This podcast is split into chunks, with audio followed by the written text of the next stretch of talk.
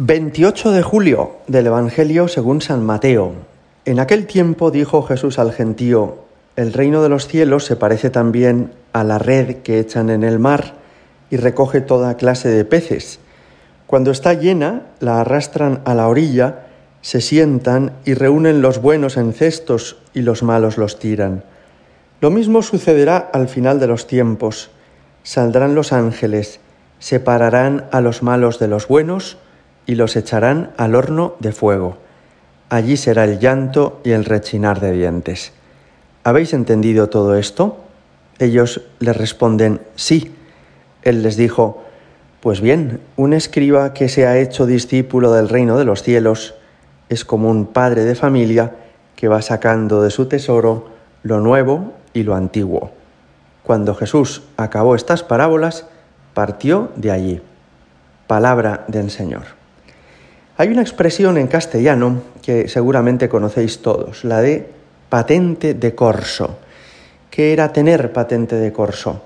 Pues para el propietario de un navío, fuera de la nación que fuera, que le dieran patente de corso significaba que le reconocían como parte de la marina de un país o de la ciudad expendedora y que por eso tenía autorización para atacar barcos y poblaciones de naciones enemigas. De modo que, por ejemplo, una persona castellana que recibiera patente de corso en Venecia sería considerado parte de la flota de Venecia y por tanto lo respetarían todos los vénetos como si fuera parte de su territorio, de su nación. Pues bien, hay personas que piensan que por el hecho de estar bautizados y de ser católicos ya tienen patente de corso. Es decir, ya tienen todo lo necesario para ser considerados hijos de Dios, hijos de la Iglesia y por tanto para llegar al cielo, para gozar eternamente de la compañía de Dios en el paraíso. Pero eso no es exactamente así y hoy nos hablaba Jesús de esto en el Evangelio. Él decía que el reino de los cielos se parece a una red que echan en el mar y que recoge toda clase de peces pero que después cuando llegan a tierra, cuando la arrastran a la orilla, separan los peces buenos de los malos. ¿Qué simbolismo tiene esta expresión de Jesús? Mirad, el reino de los cielos se hace presente en este mundo, en particular en la iglesia. No hay por qué excluir, ¿verdad?, que alguna persona que no es parte de la iglesia pueda gozar eternamente de la compañía de Dios, pero de hecho, cuando Cristo viene a este mundo, lo que hace es fundar la Iglesia, que es como la visibilización que hace patente su reino en este mundo.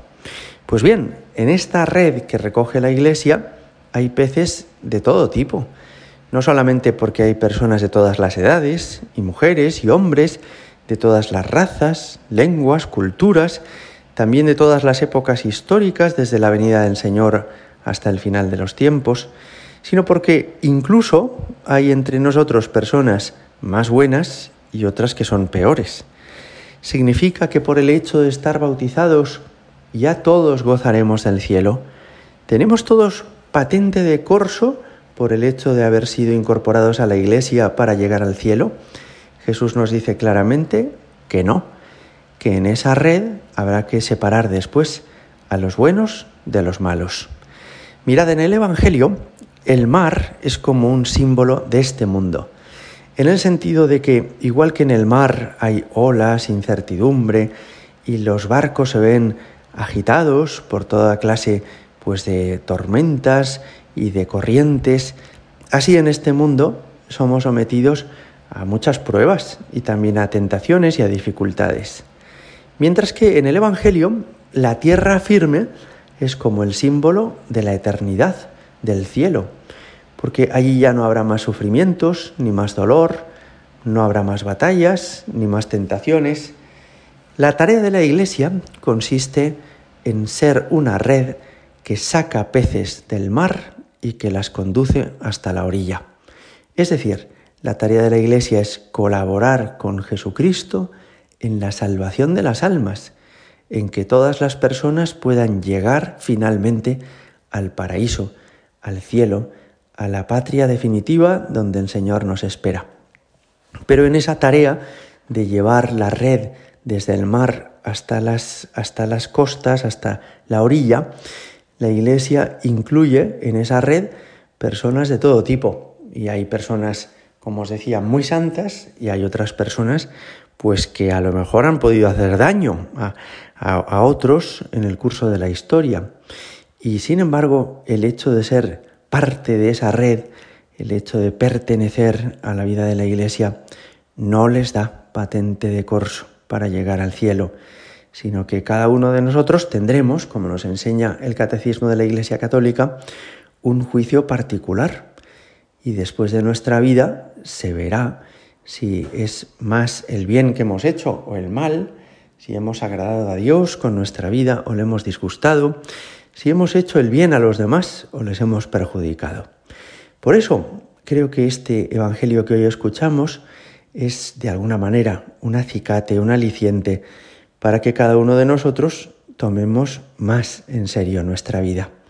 A lo mejor tú estás rodeado de peces muy buenos porque tienes una familia muy cristiana, porque has estudiado en un colegio católico, porque te mueves en un ambiente en el que todos tus amigos son gente de fe.